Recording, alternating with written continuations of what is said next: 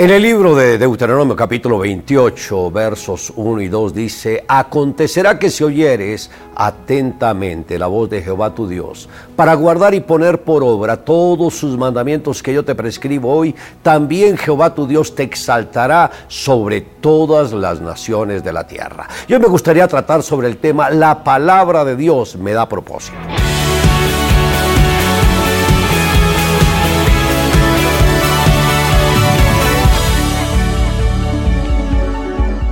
La mejor manera para poder conocer el corazón de Dios es a través de su palabra pues en la medida que tengamos contacto con ella, el Espíritu Santo estará trayendo revelación a nuestras vidas. Y Él mismo se encargará de abrir nuestro entendimiento para que podamos entender el propósito de Dios para nosotros. A través del proverbista, el Señor dijo, las riquezas y la honra están conmigo, riquezas duraderas y justicia. Esto está en Proverbios capítulo 8, verso 18.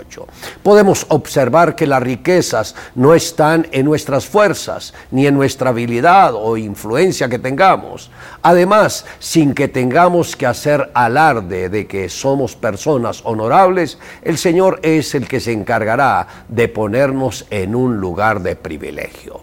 Mejor es mi fruto que el oro y que el oro refinado y mi rédito mejor que la plata escogida. Lo dijo Salomón en Proverbios 8, 19.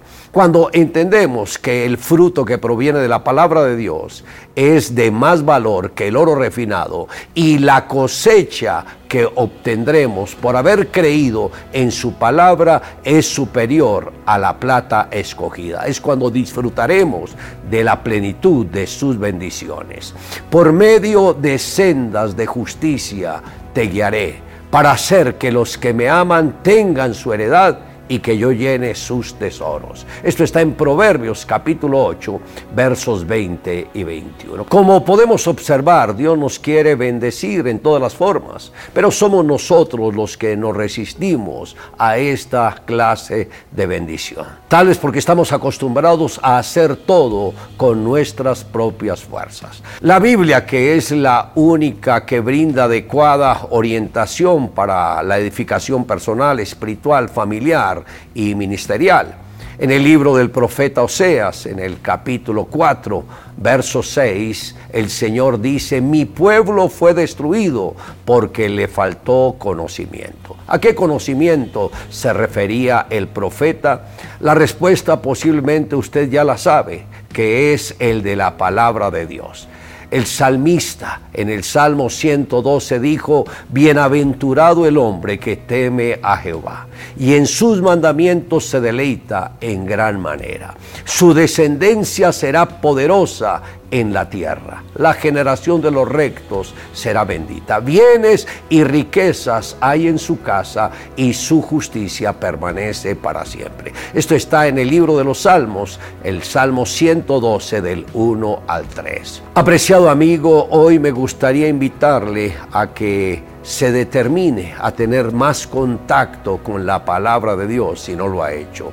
Es muy fácil, empiece por el Nuevo Testamento puede ser por el Evangelio de San Juan y desde ahí va a experimentar cómo la palabra de Dios se convierte en su guía, en su dirección y en su alimento.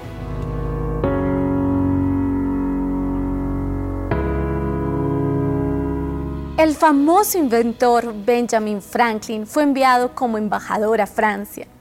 Francia se hallaba paralizada por el veneno del ateísmo el señor Franklin fue invitado a unirse a una sociedad atea de hombres literatos para el exterminio de la Biblia.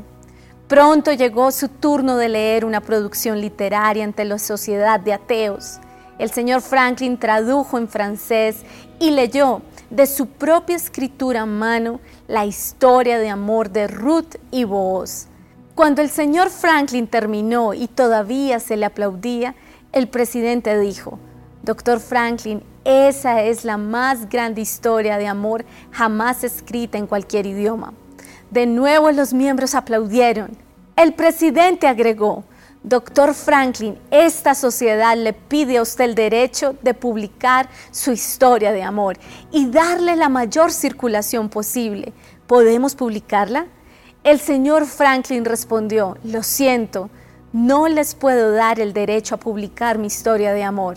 El presidente le preguntó, ¿por qué no podemos publicarla? Porque ya ha sido publicada. Entonces, ¿podemos saber dónde encontrar esta publicación?